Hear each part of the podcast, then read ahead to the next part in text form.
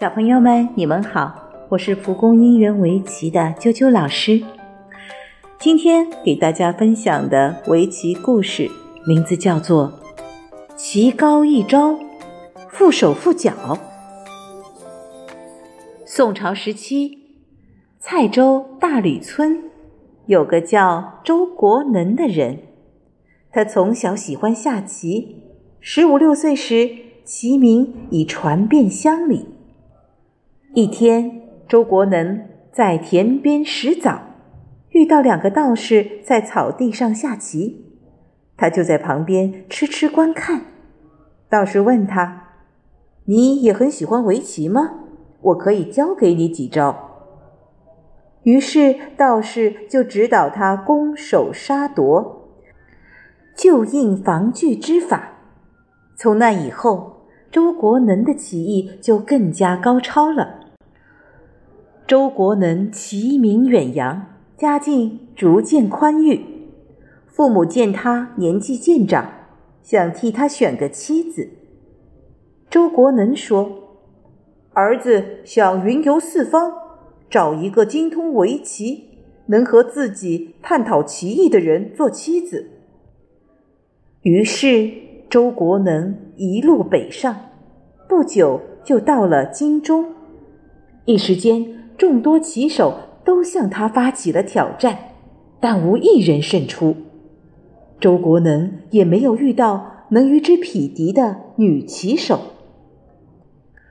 周国能听说辽国燕山有很多棋艺高超的人，于是就准备到燕山去。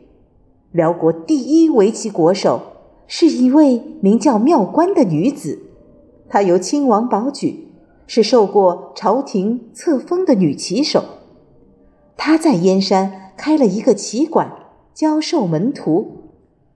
周国能发现妙观竟是一位年轻美貌的女子，对她一见倾心。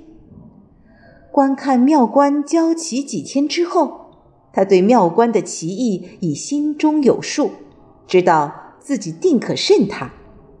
妙观。见周国能是个外乡人，也并不留意，自顾自地教导徒弟们对局。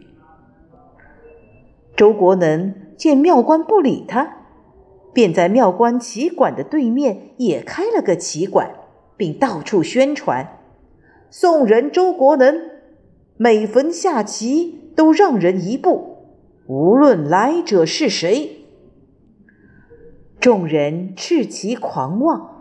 纷纷前来试棋，不料都败下阵来。妙观听后，心中愤愤不平，于是前来和他一决胜负。这日，在诸位王公贵人围棋国手的围观下，二人文凭作对。对弈前，周国能站起来，从袖中取出一块黄金，道。这块金子重五两，今天就做旗柱。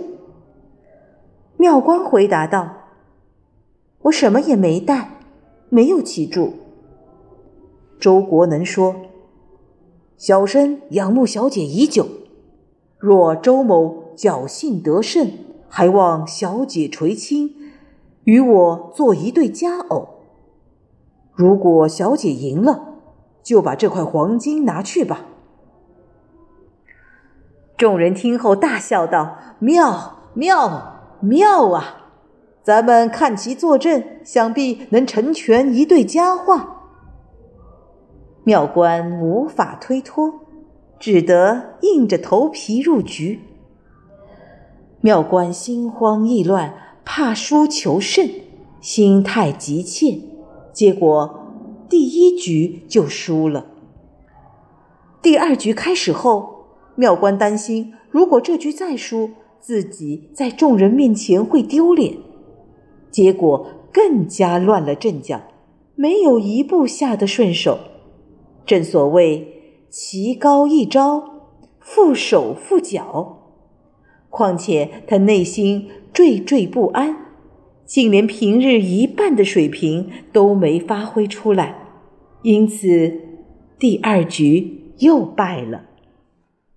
周国能起身出局，对众人道：“小生不才，侥幸获胜。”众人欢呼说：“两位国手原本就是天生一对。”只见妙观满脸通红，低头不语。